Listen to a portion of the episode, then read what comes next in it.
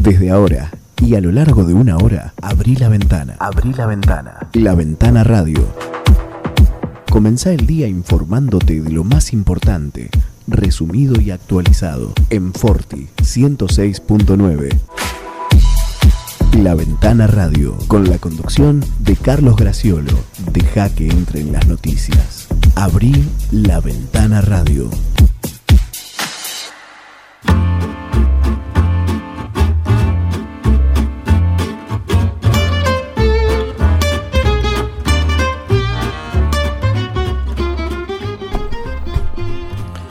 Hola, hola, buenos días. Bienvenidos a la Ventana Radio, bienvenidos a Forti. Aquí estamos en una mañana más, 26 de julio del 2021. 5 grados la temperatura en estos momentos y una máxima que se pronostica va a llegar hasta los 14. Seminublado, parcialmente nublado. El pronóstico anticipa sol para la jornada de hoy a partir de las 14 horas aproximadamente. Sol pleno. Bueno, vamos a ver cómo, cómo nos atiende el tiempo. El sábado nos maltrató bastante con el viento y ayer fue una jornada mucho más agradable, mucho más calma. Bueno, muy agradable el domingo, justamente como a veces se esperan los domingos para tomar un poco de aire libre. Eh, creo que a esta altura de, los acontecimientos, hablar de encierros y todas esas cuestiones no parece muy pertinente, porque, bueno, lo cierto es que se ve mucha gente en las calles, eh, paseando, dando vueltas, reuniéndose demasiado junta. Bueno, los, mm, los bares habilitados con, con, su aforo, yo creo que bastante más eh, desbordado de lo normal lo de siempre, fase 5 para una fase 2 o, visibilidad de fase 5 para eh, reglamento de fase 2. Así son las cosas también en algún eh, restaurante. Bueno, eh, una sobrecarga que veremos. ayer, se, el fin de semana, se produjeron algunos resultados que pueden replicar estas cuestiones del Día del Amigo. No sé, no sé, realmente no lo sé. veníamos en un descenso eh, bastante importante, pero eh, de golpe entre martes y miércoles un leve repunte, luego el viernes volvieron a bajar las cifras, también el sábado, pero ayer se volvieron a producir altas. ¿De qué hablamos? Bueno, de esta simple estadística sencillita que llevamos sobre los eh, registrados en 9 de julio que ayer tuvo apenas 6 altas y 22 nuevos casos. Eh, estamos en 299, eh, la, barra o la línea no, no, quiere bajar contundentemente de los 300, había bajado en algún momento 299 también el lunes 19 de julio, 300 eh, el jueves 22. 290 el viernes último y ahora estamos en 299. Bueno, vamos a ver qué ocurre en la jornada de hoy. Pero no es precisamente de esto que vamos a hablar ahora en el primer tramo, eh, porque, bueno, hay una innumerable cantidad de nombres propios que tienen que ver con las listas que cerraron el sábado de la noche. Aprovecho para saludar a mi compañero de todas las mañanas, Miguel Bengoa, buen día. Buen día, Carlos, buen día.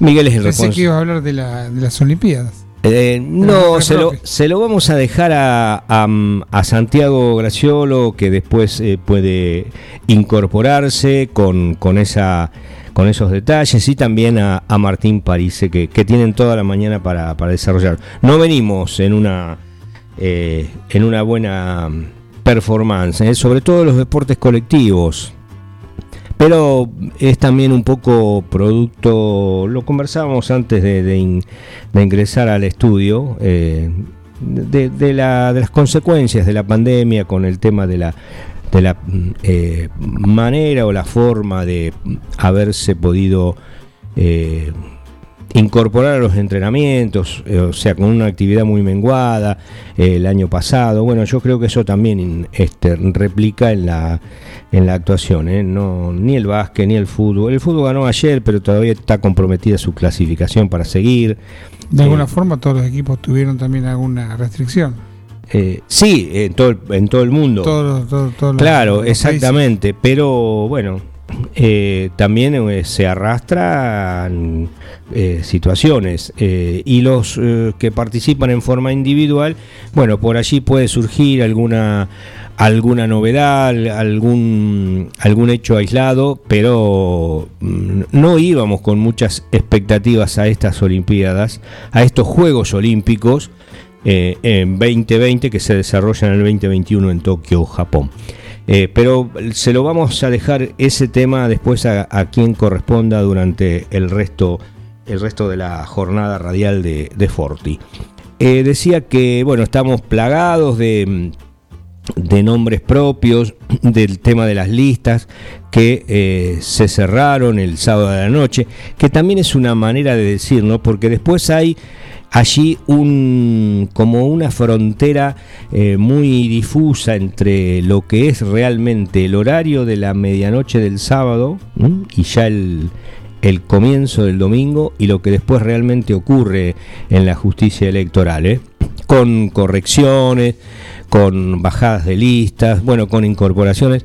Eh, hay que tener un plazo, el plazo estuvo ese sábado de la noche, pero después aparecen las sorpresas. Y, aquellos que, no estaban en el cálculo de nadie aparecen y aquellos que parecían ser no están. Y después empiezan la pregunta, ¿y este quién es? ¿Y esta quién es? Eh, para, para no abundar en nombres propios, bueno, ya nos vamos a referir a ello, pero creo que habrá una mayor certeza a medida que corran los días.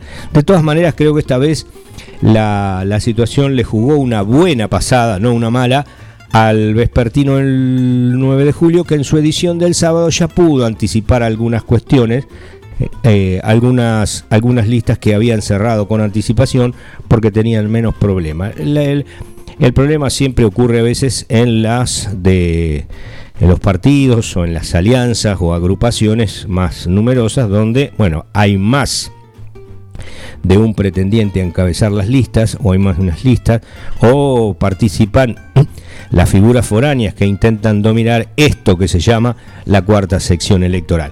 Pero decía que hay algo que se caía por su propio peso y tiene que ver con las efemérides de la jornada de hoy, eh, porque hoy 26 de julio se recuerda un nuevo aniversario del fallecimiento de María Eva Duarte, o Evita, como popularmente se la ha conocido y se la conoce, que murió a los 33 años en 1952 eh, bueno, el viernes eh, Adriana Lanzi en su habitual columna de los viernes, perdón que interrumpa, tenemos que tomar el apunte para, para recordar bien la columna, bueno, hizo una, una exposición allí extensa sobre, sobre su influencia y su participación, eh, no solo en la obra del trabajo social, y en la promotora de los derechos de las mujeres, sino que entre este último tema estaba la, inclusión del voto femenino, que, se pudo llevar a cabo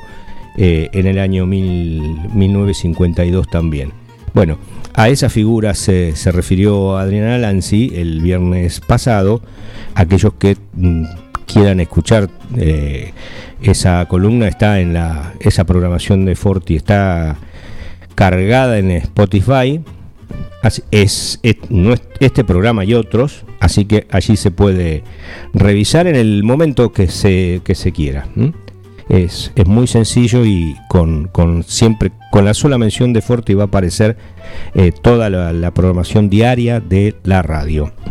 Bueno, decía que es este aniversario, el de Eva Duarte, que siempre eh, influyen en la efemérides y, no se puede ser arbitrario porque a veces eh, andamos eligiendo uno u otro tema, eh, de tres o cuatro solamente de las efemérides, de la enorme cantidad que hay, pero este siempre está allí ocupando el lugar. Y también influye, vaya si influye, en, una cuestión que muchos argentinos tienen en cuenta que es eh, los sorteos de la lotería.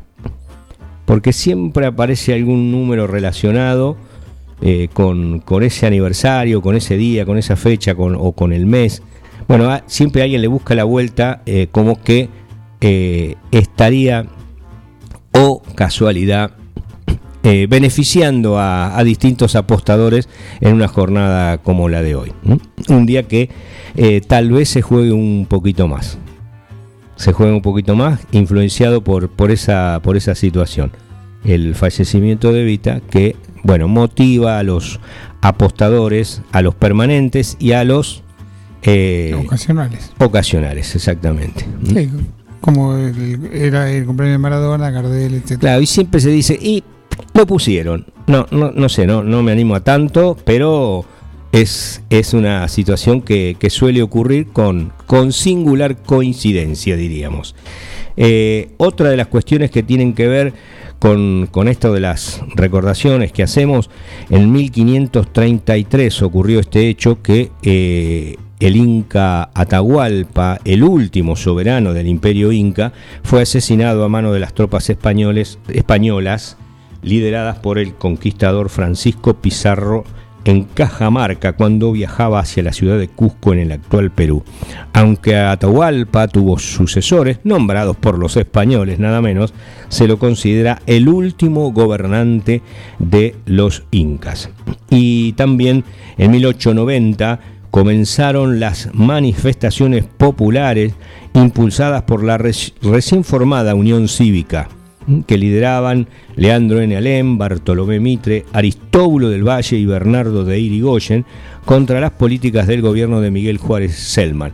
La llamada Revolución del Parque, así se dijo, aquel nacimiento con, con del, radicalismo, ¿no? la Unión Cívica, con las armas en la mano, ese fue el nacimiento, eh, fue derrotada. Pero Juárez Selman debió renunciar y fue reemplazado por su vicepresidente Carlos Pellegrini. ¿Querían crisis? Bueno, eh, no son las de estos tiempos, sino habría que... Eh, no había helicóptero.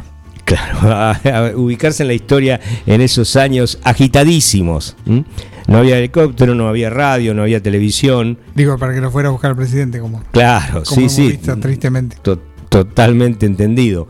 Eh, pero eran años de de, grandes eh, problemas, severas consecuencias, con, con la tuberculosis haciendo estragos en la población argentina. ¿Una pandemia en curso? Sí, sí, sí.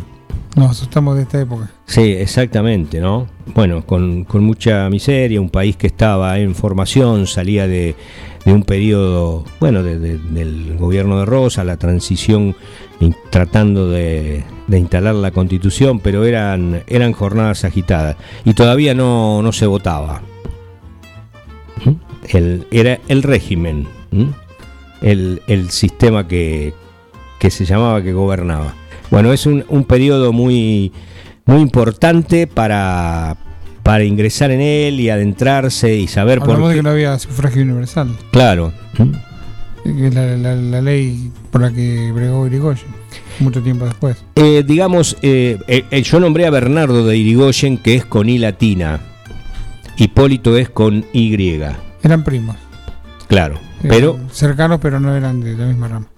Bueno, e, es de, digamos, toda la, cantidad de, de, situaciones adversas para el, para el pueblo, era un, era un régimen que gobernaba para una élite, para una eh, absoluta minoría, si se quiere, o que tenía poca consideración a las cuestiones de, cómo vivía la, población, bueno, dio lugar también eh, justamente a la formación de la Unión Cívica eh, radical, que, empezó con una revolución, como dijimos, derrotada, pero que, bueno, luego hubo una sucesión de, hechos que se fueron dando, allí estaba lo que decía Miguel, y que desembocó en la famosa ley Sáenz Peña. Pero bueno, siempre tienen que ocurrir una serie de cuestiones para llegar a eso.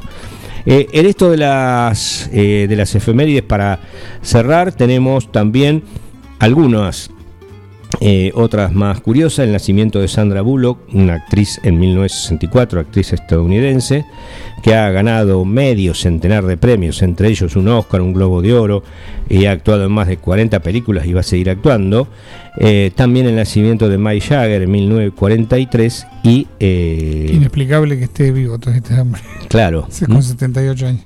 Rompe todos los pronósticos. Desafía las leyes de la, biología. Y de la salud pública y todo, todo lo que se les ocurra. Bueno, eh, justamente de esto queríamos hablar un poco, es lo que tiene que ver con las efemérides en esta jornada de hoy y que luego vamos a dar paso también a, la situación que se da en, las distintas listas que, se han dado el 9 de julio eh, y que es lo que tal vez a algunos les interese, pero a otros les interesan más otras cosas. Por ejemplo, que la provincia abre la inscripción para la vacunación contra el coronavirus a chicos de 12 años. Desde la semana pasada ya comenzaron a anotarse los adolescentes de entre 13 y 17 años y la información agrega que, eh, que la semana pasada eh, había anunciado el gobernador Kishilov que podían comenzar a inscribirse para recibir la vacuna contra el coronavirus adolescentes de entre 13 y 17 años. Desde el Ministerio de Salud bonaerense confirmaron a la agencia Diarios y Noticias Bonaerenses que a partir de esta semana también se podrán anotar en el Plan Provincial Público gratuito y optativo, o sea, absolutamente voluntario contra COVID-19, eh, Buenos Aires Vacunate, así se llama, chicos y chicas desde los 12 años. En estos casos, los padres deberán presentar una declaración jurada y acompañarlos al vacunatorio de, acuerdo al Código Civil. El gobernador Kishilov subrayó que actualmente Argentina cuenta con dos vacunas candidatas para menores de 18 años todavía no aprobadas, las desarrolladas por Moderna y Sinopharm. Eh, el mandatario bonaerense también señaló que todavía no contamos con vacunas habilitadas, pero estamos preparándonos para poder diseñar la logística. Eh, lógicamente, claro, primero mm, debes anotarte y debes las autoridades sanitarias deben saber con qué cantidad se van a encontrar. Para inscribirse en la campaña de vacunación, los adolescentes de entre 12 y 17 años con y sin enfermedades de riesgo deberán hacerlo a través de la misma aplicación que, eh, bueno, por ejemplo, se pudieron anotar sus padres o sus abuelos, que es Vacunate PBA o en la página vacunatepba.gba.gov.ar. Los primeros en ser inoculados cuando las vacunas estén aprobadas serán quienes tengan alguna patología de base, pero se espera que a medida que lleguen las dosis se vaya abriendo para todos los inscritos. Eso es lo que se conjetura por estas horas con, esta novedad que por lo menos ya abre la inscripción para esa franja etaria que tiene que ver con con los eh, chicos de, de 12 eh, a 17 años, o adolescentes, mejor dicho, entre 13 y 17 años. E, esta es una de las eh, importantes novedades que hay para, para, estas últimas, para estas últimas horas. Bueno, otra de las cuestiones tienen que ver con que eh, se reportaron ayer en todo el país 7.506 contagios, hubo 137 muertos, ya sabemos que sábado y domingo esa cifra de ese listado de anotaciones eh, siempre baja, disminuye. Y como decíamos el 9 de julio estamos en 299 casos activos, eh, hubo ayer 22 nuevos casos, 6 altas solamente y hubo un nuevo fallecido. Desde... Mm, el, día 18 de julio, o sea, desde el otro domingo, eh, se ha ido dando consecutivamente eh, algún fallecimiento. En algunos casos fueron dos en una jornada, pero siempre en el, lamentable informe del Comité Conjunto de Crisis en Salud, eh, bueno, arroja esa situación, un fallecido todos los días, una tristísima estadística que, nos da justamente esta situación. Vamos a hacer la primera pausa un poco más temprano de lo habitual y luego nos vamos a referir justamente a lo que tenemos, alguna situación que tenemos en cuanto a eh, los, las listas, el cierre de listas que ocurrió el sábado pasado. Ya volvemos. No hay pan que por bien no venga. Panadería Bedia, en la esquina de Tucumán y Robio, te espera con el más rico pan, facturas, galleta de campo, prepizzas, pan para hamburguesas, pan de miga y mucho más. Panadería Bedia, en Tucumán y Robio, teléfono 2317 445 728. En Mascheroni Computación encontrarás el mejor servicio para trabajar desde tu casa de forma segura y sin interrupciones. Con Office 365 damos soluciones de nube privada y nube pública, seguridad y filtrado de contenidos a través de routers UTM. Somos especialistas en routing y switching y VPN con acceso para token de seguridad. Además, lo que necesites en software, hardware, periféricos y mobiliario para computación. Y somos representantes exclusivos de Tango, el sistema de gestión número uno. Pasa por nuestro local en Cardenal Pironio 1278 y seguimos en redes sociales. Mascheroni Computación, tu referente en tecnología. Minimercado Principios. Venta de gas en garrafas y tubos. Todo para tu pileta de natación, alguicidas, clarificador, cloro líquido y en pastillas. Comestibles, bebidas, productos lácteos, alimentos para mascotas, artículos de limpieza. Excelencia en el servicio y las mejores ofertas. Minimercado Principios. Calle La Rioja sin número. Teléfonos 02317 491 331 2317 407 435. Laguna Los Pampas. Pesca, turismo, recreación. Un lugar ideal para disfrutar en familia y al aire libre. Ubicado en Ruta 70, acceso entre Quiroga y Martínez de Oz. Servicios de proveeduría, bebidas, leña, carbón, líneas y carnada de pesca, agua caliente, baños, parrillas, quinchos, sombrillas y estacionamiento gratuito. Alquiler de botes, canoas y kayaks, bajada de lanchas. Temporada de pesca de diciembre a septiembre. Contacto 2317 621 941.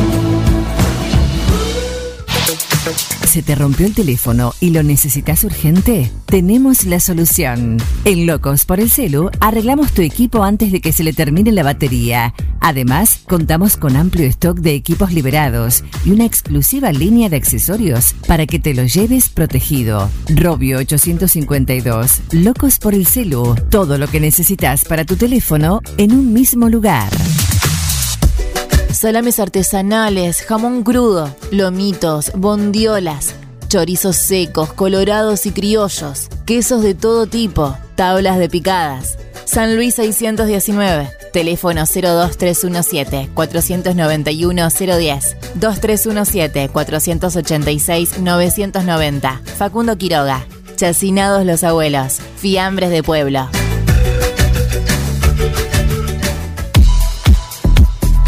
La Ventana Radio en Forti 106.9 y La Ventana Radio con la conducción de Carlos Graciolo.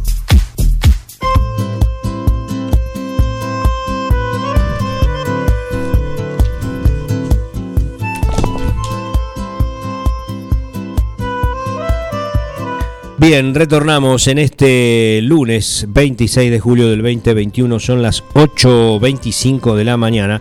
Eh, recordamos mm, que llegamos a Quiroga y Anaón a través de la misma frecuencia eh, de, aquí, de Forti, la 106.9 y a Dudiñat a través de la colega FM Contacto 96.9. También nos podés escuchar en la página de la radio forti40fm.com.ar 40 es con número, eh, la, aplicación que podés bajar en tu teléfono celular y también con los eh, eh, distintos mm, teléfonos que, tiene la radio. En el WhatsApp al 517609, 517609 y el teléfono fijo de la emisora 524060, 524060.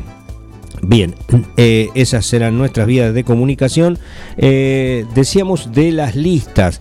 Bueno, realmente a veces no sabemos por dónde empezar.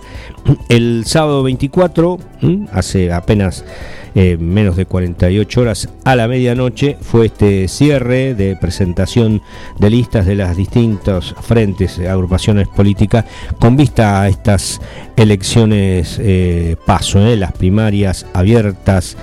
Eh, em, y obligatorias, eh, que se van a realizar el domingo 12 de septiembre. Eh, por el momento en julio habría cuatro frentes, cuatro frentes que tendrían participación. en Juntos, que ahora se llama así, lo que antes era Juntos por el Cambio, bueno, habría o, habrá, mejor dicho, una instancia primaria entre sus dos principales socios que son eh, el PRO y la Unión Cívica Radical. Eh, en la lista del PRO no está bien claro mm, quién, quién la encabezaría porque se anunció la eh, incorporación del doctor Raúl Zapata mm, en el, en el a la lista del PRO, a la lista de, precandidatos a concejales del PRO del doctor Raúl Zapata. No sabemos si va a ser él quien la encabece. Eso es lo que, bueno, faltaría aclarar.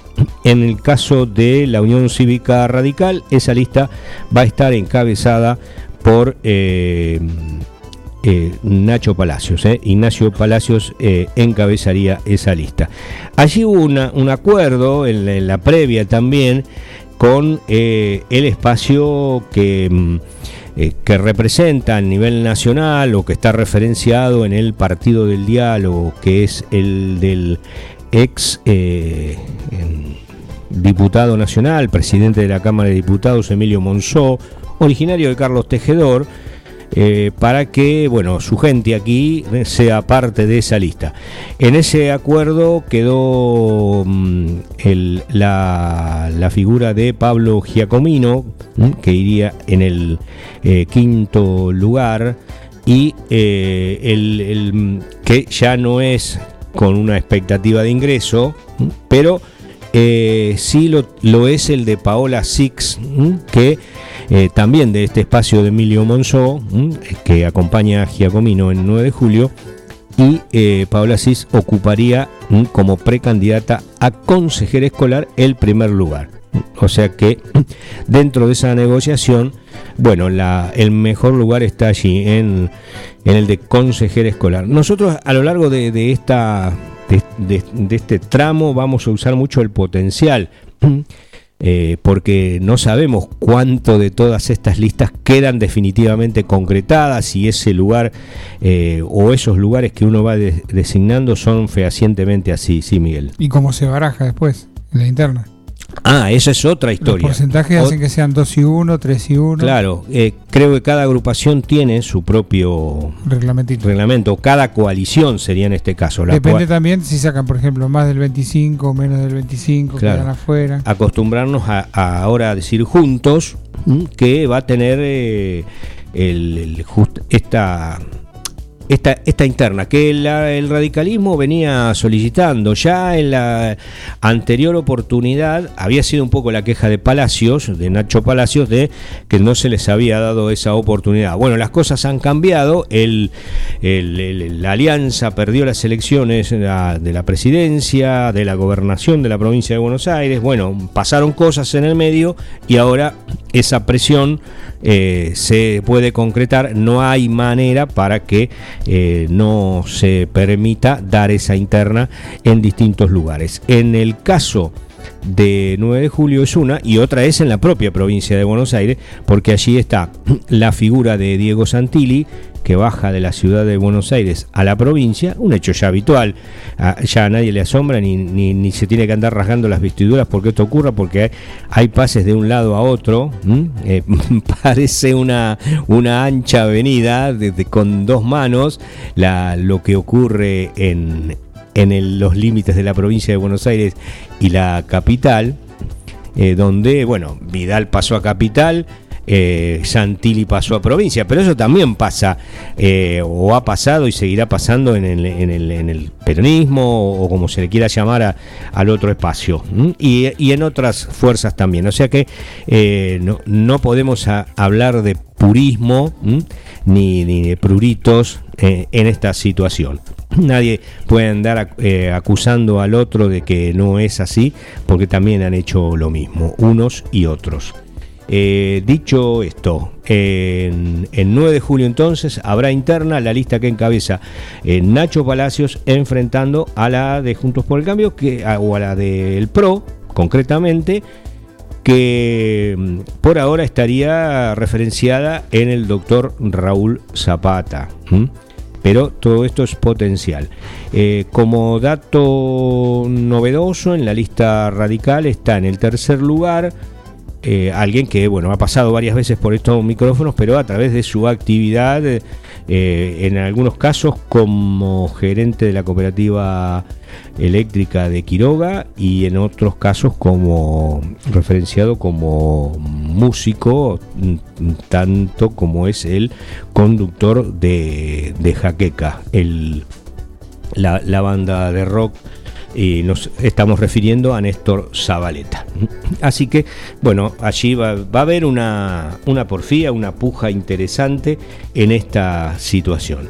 Eh, la, otra, decíamos, en la provincia tiene que ver con eh, Diego Santilli por el PRO y Facundo Manes por el radicalismo.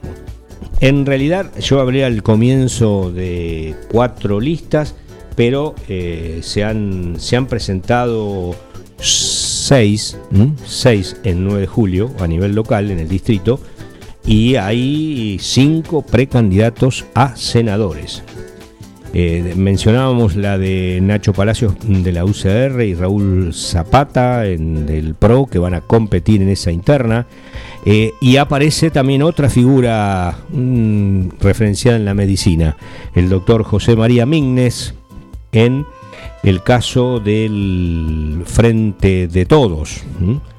Eh, Mignes y Zapata son habituales eh, expositores, voceros de eh, el Hospital Julio de Bedia y la Clínica Independencia respectivamente en las conferencias de los miércoles del Comité Conjunto de Crisis en Salud. Son figuras, bueno, ya ampliamente visibles, reconocidas, tienen visibilidad, están permanentemente en los medios. Bueno, nadie puede alegar que son, son sí, dos outsiders, como se dice, pero no, pero nadie puede alegar que, que no tienen visibilidad. También está la, situación de Guillermo Grillo Rodríguez en el frente de todos. Eh, por ahora eh, era una, posibilidad, pero las eh, últimas novedades de ayer sobre, la, sobre la noche tenían que ver con su mm, posibilidad de mm, de dejar de lado la, posibilidad de presentarse. Eh, y esto permitiría oficiar eh, una lista de unidad, sería eh, sobre la jornada de hoy en el mediodía del, Frente de Todos. Una, una sola lista. esa sería la, el trascendido que Grillo Rodríguez bajaría a su lista. Mientras que también está Martín, Martín Banchero, que está referenciado en en Florencio Randazzo, del Orden Nacional, el ex ministro de Transporte, el hombre de Chivilcoy, bueno, el Frente Vamos con Vos, lo tiene ahí a Martín Banchero también presentando su eh, propia lista. Y también está a la izquierda con la representación de mm, Darío Lanieri, eh, del Frente de Izquierda de los Trabajadores, que, eh, bueno, tienen el desafío de siempre, ¿no? Superar el piso electoral para llegar a las elecciones electorales. También va a haber una puja en lo que es eh, las, las, bancas eh, por la cuarta sección electoral en el caso de, em, de, senadores. Eh, allí estarán Maximiliano Agostinelli, eh, por el lado de la izquierda y por el lado del Frente de Todos, María Elena de Funcho y Andrea Buceta del Frente de Todos, Paolo Barbieris de Juntos y Diego Espineta también de Juntos, el primero por el PRO y el otro por la UCR. Acá mm, hay que ir a buscar eh, cuántos senadores provinciales se eligen en la cuarta sección electoral eh, son siete, pero eh, hay que establecer también 14 diputados provinciales y 7 senadores provinciales, pero algunos finalizan y otros no. O sea que las chances de, de son reales de ingresar a la Cámara Alta de la provincia porque están en segundo lugar, pero las de Espinetas están muy menguadas porque ocupa el, quinto lugar realmente tenía, tendría que ocurrir una catástrofe de magnitud para que el Frente de Todos pierda eh, singularmente en la, en la cuarta sección eh, y se produzca el ingreso de Espineta. Es casi como diríamos un premio consuelo. ¿eh? Pero como decíamos, al mismo tiempo que, que anunciábamos la posibilidad de la participación de Guillermo Rodríguez, eh, hay allí la, mm, posibilidad concreta ya sería de que no participaría en las pasos y habría lista, lista única en lo que es el peronismo 9 eh, juliense, encabezado, como decimos, por eh, el doctor José María Mignes y que estaría acompañado por mm, Basterra, por el el, cupo femenino, Sebastián Malis que iría por la eh, renovación de su banca eh, y Carolina Navarro el cuarto lugar también que le corresponde a una mujer por el cupo femenino. 8.38, eh, estas son algunas de las novedades mm, que ha tenido, como decíamos, un montón de nombres propios. Después, con el correr de los días van a aparecer las listas completas. El, único que se conocieron fueron las de, eh, de menor complicación local, como es el caso de, de Martín Banchero eh, y del el agente de, la izquierda, eh, del, del, FID con Darío Lanieri a la cabeza, que eh, esa lista sí ya se conoció en forma completa con los titulares y los posibles suplentes y también los o precandidatos a consejeros escolares. 8.39 de la mañana hacemos una nueva pausa y enseguida volvemos. Minimercado Principios. Venta de gas en garrafas y tubos todo para tu pileto de natación, alguicidas, clarificador, cloro líquido y en pastillas. Comestibles, bebidas, productos lácteos, alimentos para mascotas, artículos de limpieza. Excelencia en el servicio y las mejores ofertas. Minimercado Principios. Calle La Rioja sin número. Teléfonos 02317 491 331 2317 407 435. Docente privado. SADOP te acerca más beneficios. Somos docentes. Somos SADOP. Sumate. En 9 de julio, Corrientes 1464. Laguna Los Pampas, pesca, turismo, recreación. Un lugar ideal para disfrutar en familia y al aire libre. Ubicado en Ruta 70, acceso entre Quiroga y Martínez de Oz. Servicios de proveeduría, bebidas, leña, carbón, líneas y carnada de pesca. Agua caliente, baños, parrillas, quinchos, sombrillas y estacionamiento gratuito. Alquiler de botes, canoas y kayaks, bajada de lanchas. Temporada de pesca de diciembre a septiembre. Contacto 2317-621-941. Salames artesanales, jamón crudo, lomitos, bondiolas, chorizos secos, colorados y criollos, quesos de todo tipo, tablas de picadas. San Luis 619, teléfono 02317 491 010, 2317 486 990. Facundo Quiroga, Chacinados los abuelos, fiambres de pueblo. Si buscas algo de todo esto, bulonería, plástico, electricidad, pintura, agua, gas, acércate a Ferretería La Esquina. Además, bazar, regalería, mimbre y toda la línea de productos Colombrar. Ferretería La Esquina, Edison y Tucumán, 9 de julio. Teléfono 02 317 52 41 52. No lo dudes. Ferretería La Esquina. No hay pan que por bien no venga. Panadería Bedia, en la esquina de Tucumán y Robio, te espera con el más rico pan, facturas, galleta de campo, prepizzas, pan para hamburguesas, pan de miga y mucho más. Panadería Bedia, en Tucumán y Robio, teléfono 2317 445 728. La Ventana Radio.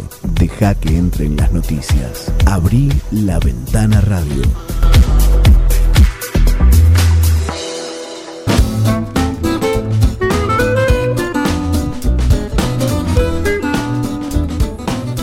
Bueno, retornamos cuando son las 8.42 de la mañana. Eh, hacemos el repaso de lo que dijimos anteriormente.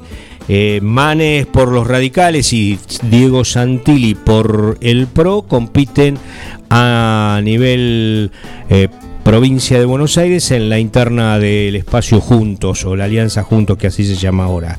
Eh, en el caso de el Frente de Todos será Victoria Tolosa Paz y Daniel Goyán quienes encabecen la lista. No, no habría allí internas más allá de que van a aparecer seguramente bueno referencias con otros eh, con otros nombres mm, con otros partidos eh, intentando bueno captar un poco del voto peronista en la provincia. Sí habrá internas en muchos distritos de, todo el territorio bonaerense eh, y bueno, el 9 de julio, si bien hay una lista de unidad, que es la que encabeza el doctor José María Mignes, eh, eh, también está la figura de mm, Martín Banchero con el espacio de Randazo, pero bueno, aquí no habría una, una lista de unidad. Después quedan en el, en el camino algunos entretelones que eh, ya en su momento los daremos a conocer, pero también hay cuestiones que se están resolviendo en estos momentos, que se están, mm, creo yo, ya ratificando, como es la decisión de Guillermo Grillo Rodríguez de, bajar su, lista. Eh, ¿Qué es lo que decíamos que ocurre a veces en esa medianoche del sábado cuando son los, los cierres? Una, una, situación que se repite cada dos años, esa noche álgida de, de, de, movimientos, de nerviosismo, de estar en La Plata, de estar en Buenos Aires, en esos lugares donde se presentan las listas. Eh, salimos del tema y aprovecho para saludar a nuestro columnista habitual también, Santiago Graciolo. Buen día. Buen día, ¿cómo andan? Carlos Miguel, ¿cómo están ustedes? Buena semana para, para ustedes y para la gente de Forti, ¿no? Eh, a ver, una semana en lo que respecta a lo que hablamos habitualmente, con extremada carga informativa por lo que tiene que ver con lo que está ocurriendo en los Juegos Olímpicos de Tokio 2020. Si te prendes a uno de los canales de televisión, pareciera que el mundo se detuvo eh, solamente en lo que ocurre en Tokio. Si pasás por otros canales, te das cuenta que también hay fútbol nacional y hay algunas otras cuestiones que, atender. Eso tiene que ver también con el interés de cada señal de darle atención y visibilidad al evento que cada uno tiene y los derechos que detenta, ¿no? Porque de alguna manera es, eh, eh, en definitiva, eso. Tenemos los derechos, nos hacemos o, nos hacemos fuerte en esto y explotamos las imágenes hasta el hartazgo, 24 horas de transmisión prácticamente en vivo, muchas de eh, gran parte del día es en vivo y otro tanto en diferido, pero hay una cargada agenda y una nutrida cantidad de, información y de imágenes para poder ir repasando de, los diferentes atletas, no solamente argentinos, sino de lo que ocurre con, otros, eh, con otras categorías importantes del olimpismo a nivel internacional. Eh, ya comenzó la actividad de la natación, hubo alguna sorpresa ahí con la... estos juegos tienen el, punto de, para marcar que habitualmente los juegos se asocian a un nombre propio, a una figura que destaca en, Múnich 72 fue quizás Mark Speed en la natación, con aquella foto eh, de, las siete medallas de oro colgadas en su pecho. Eh, más acá en el tiempo, Montreal 76 quizás tuvo la, sobresaliente actuación de Nadia Comaneci, la rumana en gimnasia. Y así podríamos seguir hasta de nuestros días con diferentes atletas que han ido eh, marcando un poco o, o simbolizando su actuación con respecto al Juego Olímpico en cuestión. En estos Juegos son los primeros de la era post los dos más grandes probables atletas de cada disciplina, eh, eh, de las disciplinas madres de los Juegos Olímpicos. Si hablamos de natación, hay que hablar de Michael Phelps. El hombre de Baltimore que supo romper todos los récords, que él solo, para que eh, ponerlo en, un, contexto y hacerle entender a la audiencia que quizás no está tan habituada a este tema, él solo tiene más medallas de oro que, la historia argentina misma. Contundente digamos, eh, él eh, en su figura eh, cosechó más medallas, incluso casi, casi la, historia del olimpismo argentino se podría resumir en un paralelismo rápido a, lo que ha logrado Michael Phelps. Por otro lado, el, atletismo es la otra prueba madre o, troncal que tienen los Juegos Olímpicos y está la figura de, Usain Bolt en los últimos tiempos en, las el atletismo hay que dividirlo en lo que es el fondo y, y lo que es velocidad o exigencia justamente de, de- de- de explosión. Y después está también lo que tiene que ver con las disciplinas eh, co- con, como es eh, salto con garrocha. eh, Sí, la maratón misma. Claro, lo, lo que tiene que ver con el heptatlón y, y diferentes cuestiones, ¿no? Que eh, de- déjame decir que a, a pesar de la, de la sorpresa que, que es la cifra que vos decís, lo que eh, logra en, en- en una jo- en, un, en un juego solo contra toda la historia argentina, nosotros tenemos dos medallas de oro eh, en, en dos maratones. Sí, en otro tiempo, donde el hombre blanco quizás eh, podía. Zavala y Cabrera. igual. Eh, Los Ángeles 32 y, y- y Londres eh, 48, las dos maratones. Primero Zavala y, y en el año 48 Cabrera. Pasó mucho tiempo, después hubo otros atletas de, que, quisieron, empezaron a, dar su, eh, su jerarquía en esas citas olímpicas.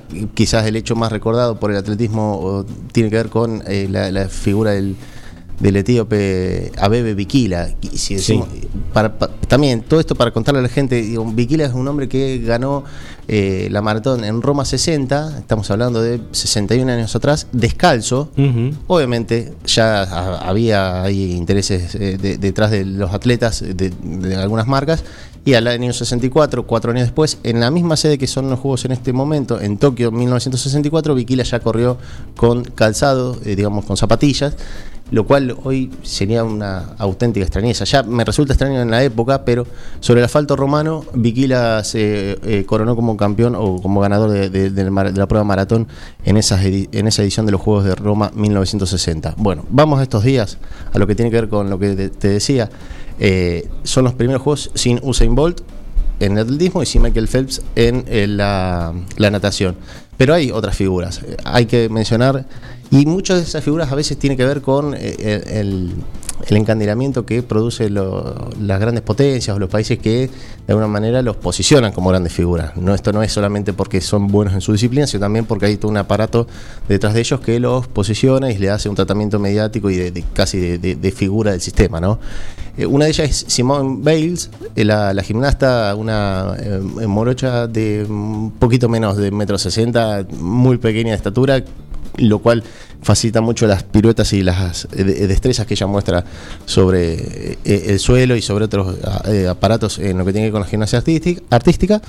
Y el otro caso es el de la nadadora Katie Ledecky, una nadadora estadounidense que eh, tiene por delante quizá un tiempo más en la natación a nivel internacional de manera competitiva, pero aparecen competidoras y ya perdió una final en 400 metros libres, que es una categoría, si bien no es de las de mayor velocidad, es una de las categorías de, de- de interesante, porque es la que equivale a 8 largos de la pileta, para decirlo eh, concretamente. La pileta mide 50 metros, bueno, 8 idas y vueltas. eh, en esa final eh, perdió la estadounidense a manos de una australiana y ya empieza a, acusar alguna eh, crítica porque obviamente son, son las personas o la- la- las figuras a ser llamadas justamente eh, reina de los juegos. Bueno, Ledecky tuvo su debut con un traspié y tal, le pasa lo mismo a- o le pasó lo mismo eh, por momentos a Simone Bales que no estuvo del todo cómoda, más allá que eh, el talento y la jerarquía le sobró para pasar las, diferentes exigencias de, su rutina. Eso tiene que ver con la gimnasia. Ahora, como hay tanto, no sé, no me quiero quedar con nada por contarte. eh, jugó también el seleccionado sub-23 argentino en la madrugada de ayer, eh, en, en el Marcelo el día domingo. Le ganó a Egipto 1 a 0 y de esta manera el equipo de Fernando Batista, el hermano del Checho, eh, mantiene las expectativas de clasificar a la segunda fase porque clasifican justamente a cuartos de final los dos primeros de cada zona. Argentina comparte grupo con Australia, Egipto y España, que va a ser el próximo rival. España. Mañana, ¿no? España con Argentina se van a estar enfrentando en la mañana del miércoles argentino. miércoles. miércoles 28 de julio a las 8 horas va a ser el partido entre Argentina y España. Si te digo España, el equipo que tiene es un rival de jerarquía que tiene algunos jugadores que estuvieron en la última Eurocopa de mayores. Eh, que tiene la figura de Barcelona que asoma, que es Pedri, que lo tiene a Oyarzábal, el crack de la Real Sociedad. Ahora, eh, qué curioso. Bueno, por eso el fútbol es como es. El arquero de la selección mayor, Unai Simón. Eh, tiene un equipo Claro. interesante, España. Eh, empató con Egipto, rival que perdió con Argentina.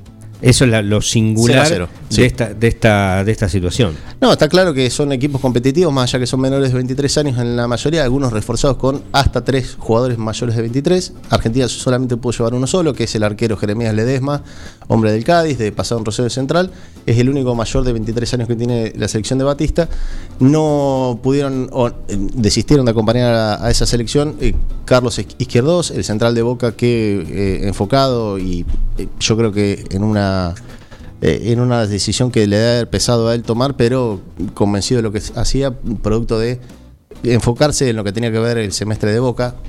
Hoy creo que Izquierdos en su casa se ve entre las cosas que se Justo, debe justo. evaluar, de decir eh, prácticamente por nada com- por competir en el, en el semestre y encima eh, me tengo que eh, comer las 24 horas de imágenes de Tokio Claro. 2020 todo el tiempo.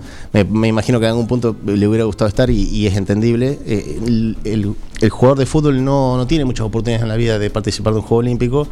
Lo tiene probablemente dos o tres veces nomás, pero una tiene que ver con por pertenecer al grupo etario de menores de 23 años.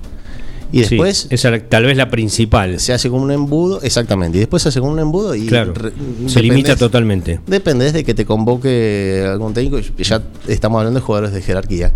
El otro que no participó de esta selección es Enzo Pérez, que era uno de los considerados para acompañar a este grupo de jóvenes, pero tampoco eh, estuvo en Tokio 2020, así que solamente quedó esa responsabilidad en Jeremías Ledesma.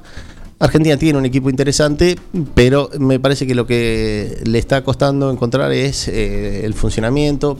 A veces esto es un deporte donde hay un rival, hay una acción y una reacción, y un rival que te condiciona. El rival también juega, claro. Exactamente. Eh, Nunca antes dicho, pero Eh, eh, me sorprende lo de Egipto. Siempre aparece alguna eh, selección que sorprende y nos tocó a nosotros justamente con Egipto que nos ganó en la, en la primera jornada. Ahora, la pregunta, eh, ya que estamos- Australia fue la primera jornada. Perdón, eh, me- pero me sorprende Egipto, sí, a nosotros nos gana Australia, me sorprende Egipto el empate contra España.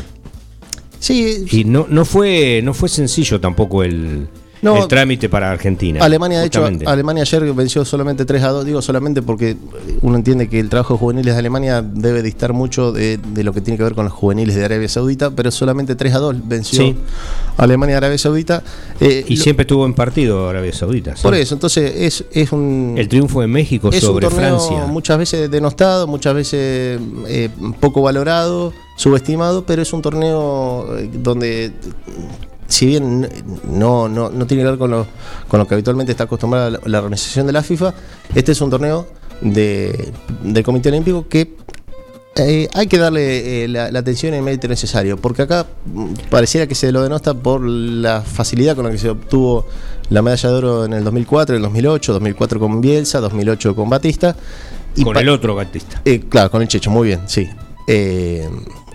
Eh, pero eh, yo recuerdo el año 96, cuando eh, en Atlanta se perdió la final contra Nigeria, a Pasarela eh, le, le cayeron duro por aquel equipo que ten- estaba plagado de figuras, muchos de ellos después terminaron yendo a Francia en el 98. Claro para que eso también sirven estos juegos, ¿no? Sí. Para, para ir haciendo un poco la base de la selección mayor. Sí, la, la pregunta es la siguiente: los juegos empezaron, todos los vemos, están televisados, eh, hay competencias en algunos casos como la natación, pero realmente, ¿empezaron los juegos ya? Sí, claro. Eh, O sea, digamos, ¿A ya hay.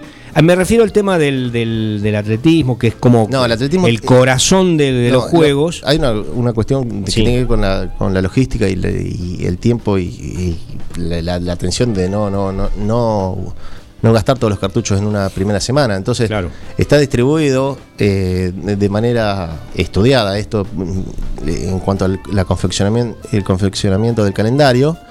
Eh, la primera semana es de la natación, la segunda semana es del eh, atletismo. Mm, Entonces, de esa manera se van repartiendo. Más allá de que hubo algunas actividades, por ejemplo, el triatlón eh, tuvo su, participación ayer. hay, actividades. ma- Lo que tiene que ver con la natación está fuertemente vinculado a la primera semana, lo que tiene que ver con at- atletismo está mm, vinculado fuertemente a la segunda semana. Y hay, hay disciplinas que solamente ven la actividad un día. Por ejemplo, el caso, y hay que mencionarlo, eh, de Paula Pareto, que tuvo la participación breve eh, en la ceremonia, breve pero fuerte en cuanto a lo simbólico, en, la, en la ceremonia de apertura de los Juegos. ¿Por qué? Porque llevó la bandera olímpica que la llevan seis personas solamente, seis atletas de diferentes, de, de diferentes lugares de- del mundo. Puntualmente, una de ca- cada una de las personas representaba un continente. Esto para poner en contexto también la figura de Paula Pareto, que por América, o por Américas, como decía la traducción. Sí, o Panamérica. No, no, Sí, no, claro. América. América. Eh, representaba a Paula Pareto, o sea, de, de- ahí, de- del fin del mundo, por decirlo de alguna manera, como alguna vez dijo Jorge Bergoglio, le fueron a buscar a- al fin del mundo Al Papa. Al Papa. Eh, en este sentido también la, la- la fueron a buscar o le hicieron un reconocimiento a eh, Paula Pareto, doble medallista olímpica, bronce en Beijing 2008, oro en Río 2016 y que estaba a punto de disputar su cuarto y último Juego Olímpico. Después, bueno, eh, al día siguiente tuvo actividad, cayó en el combate de cuartos de final, donde quedó un poco eh, magullada, por decirlo de alguna manera, la- en el enfrentamiento. Y después, bueno, no pudo obtener el bronce eh, en los enfrentamientos posteriores, pero me parece que un diploma olímpico para un cierre de carrera fantástico, donde más allá de la disciplina que eligió eh, deportivamente Paula Pareto, trascendió a ella. Y esto a veces es lo que más le cuesta al deportista, ¿no? Trascender a, a lo que hace, a lo que realiza habitualmente.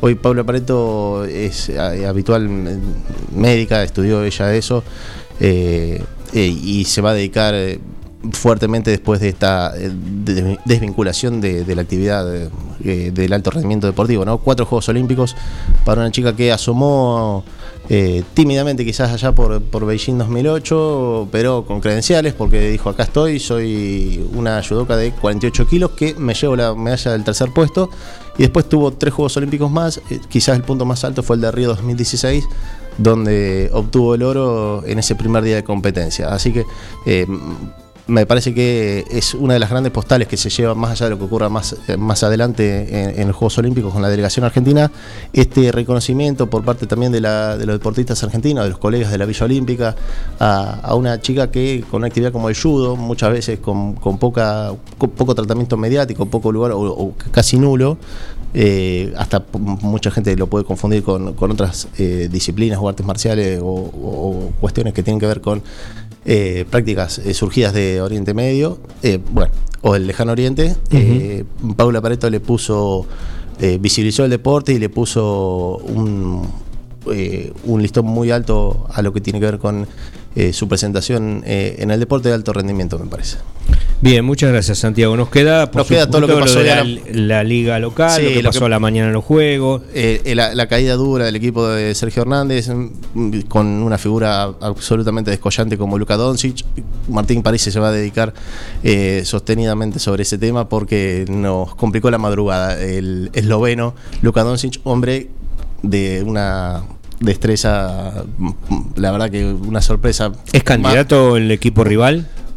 A ver, es uno de los fuertes de Europa. Claro. Digo una sorpresa, sabíamos que lo que era Luka Doncic, lo que no esperábamos que nos haga 48 puntos en la madrugada argentina, Claro. lo cual habla de una actuación más que sobresaliente. Más a, que- veces, eh, exacto. a veces dar adjetivos calificativos de, de- de- de lo que tiene que ver con algo tan contundente es como eh, ser redundante, pero la actuación de Luka Doncic y de Eslovenia para vencer a Argentina de 118 a 100 eh, es de los grandes eh, traspié que tuvo la, madrugada argentina. Y con esto te voy a resumir un poco.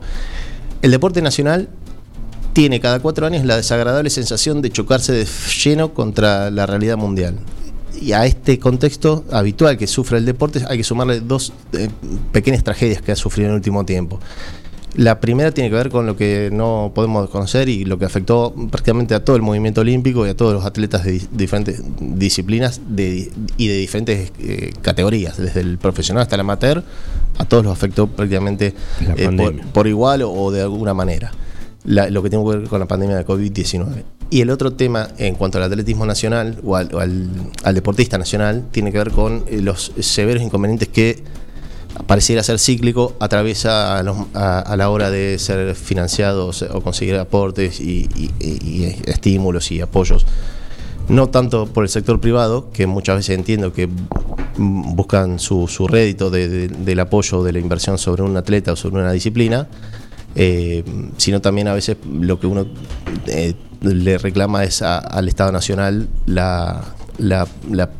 el estar presente, ¿no? No solamente eh, cuando se lo recibe para una, un reconocimiento. Eh, eh, Sí, como se recibe una delegación triunfante. Exactamente. El deporte debe ser considerado una inversión y no un gasto, pero bueno, eso es un tema que lo abordamos en Sport 106 todos los martes y, y creo que no, no vamos a concluir en que esto pueda cambiar en el corto plazo. Lo que hoy se ve, los resultados que hoy se ven, estos días se van a ver en Tokio 2020, no es la foto de un revelado que se hace de un proceso de un año a esta parte, o de do- dos años a esta parte. Este ciclo olímpico comenzó por lo menos entre 5 y 10 años antes. Claro. Entonces, lo que ocurra hoy mucho tiene que ver con las gestiones de hace un tiempo, de 2011 a 2015, 2015 a 2019, cada uno en su, en su tiempo y en su responsabilidad a nivel nacional han, eh, han hecho de la política deportiva de los entes de- deportivos eh, su, su trabajo para que se deteriore un poco más la situación a, lo que se había hecho previamente, ¿no? Fíjate, ¿no? Si no, el medallero o las actuaciones argentinas en los Juegos Olímpicos anteriores a, estos periodos que yo te menciono. Eh, em, coincido también con eso. Para aquellos que nos escuchan, creo que tienen una oportunidad única. Para aquellos que el deporte les pasa por un costado quizá muy lejano, eh, le- los invito a que no se pierdan la oportunidad de ver este acontecimiento que ocurre cada cuatro años, que son los Juegos Olímpicos. Porque eh, más allá de la participación argentina, eh, menos exitosa, más exitosa, o que te puede mover algún sentimiento patriótico, pero está la presencia de enormes deportistas de todo el mundo, eh, de deportes tal vez desconocidos o que no ves habitualmente. Bueno, es una eh, oportunidad única que se da cada cuatro años para sentarse frente al televisor y ver en acción a estrellas singulares eh, y competencias que bueno que, que mueven multitudes y también nos deben conmover a nosotros. Sí, que es el, el trago amargo que te deja este juego, ¿no? O estos juegos, que no va a tener, o no, casi es nula la presencia de, de público. Hay a veces algunas delegaciones un poco más multitudinarias que de alguna manera tienen, eh, lo- lo- lo- como serían los allegados en el fútbol argentino, bueno, hay, hay gente de diferentes equipos que están presentes en los estadios, en las instalaciones. La, la prueba de ciclismo de ruta, donde triunfó un ecuatoriano que había tenido una buena participación en el Tour de France, eh, em, Richard Carapaz. Carapaz, Eh, sí, en esto que decimos a veces los, los nombres un, eh, un grosso, anglosajones. un grosso del ciclismo. Pero digo, en esto que tiene que ver con los nombres eh, anglosajones con, con apellidos locales, por decirlo Co- de alguna manera. Podoroska, eh, Sí, la, bueno, la pero nuestra. Ahí tiene que ver con la inmigración. Bueno, ju- sí. eh, acá estoy hablando de Carapaz con Richard, digamos, pero bueno, el ciclista ecuatoriano que obtuvo la medalla de oro en ciclismo de ruta, había un montón de gente al costado de, de- de la recta final antes de que pase la, la línea de llegada. Lo cual sorprendido justamente eso, pero bueno, ya es tiempo de, de otros programas, así que vamos a ir dejando eh, el aire y, y que la única, lo único que quiero comentarte antes del final, recomendarle a la gente que eh, aquel que por trabajo, por tareas, no puede estar al día, digamos, al momento con la información que tiene que ver con, los Juegos Olímpicos, bueno, agenciapolitica.com.ar es el sitio web donde va a encontrar la columna de Martín Parise, donde hace un resumen diario sobre la actuación de los deportistas argentinos, así que agenciapolitica.com.ar y ahí van a encontrar los informes, el resumen sesudo, detallado y minucioso de Martín Parise. No diría desapasionado porque justamente es lo que no lo caracteriza, pero eh, sí eh, justo y, y medido en, la- en cada una de las apreciaciones, así que muy recomendado vayan a visitarlo. Es la hora 9, 5 minutos. No, mucho. Ah, eh, mucho, eh, mucho, no, claro. no, eso es una tradición total. Claro. No, no, pues, o sea, nosotros hacíamos el aguante y, y- y viene este, este Heriberto y nos, nos pone ese, esa voz. Es parte de lo que tiene que hacer. ¿Dónde vive Heriberto? Acá. Lo voy a ir a buscar. Acá es fácil, acá Sí, arriba. Lo voy a ir Acá a arriba. buscar. No, no. Gracias por la compañía. Seguro y la van a quinto piso. Sí, claro. Les digo eso. Vertiginoso. que en paz descanse. Y eh, yo me cansé después de leerlo de París. La verdad es como si hubiese, después de leerlo, el vértigo que le pone al relato, terminás como diciendo, uff, practiqué todo esto que leí. Todo, todo. Gracias por la compañía. Volvemos mañana a las 8.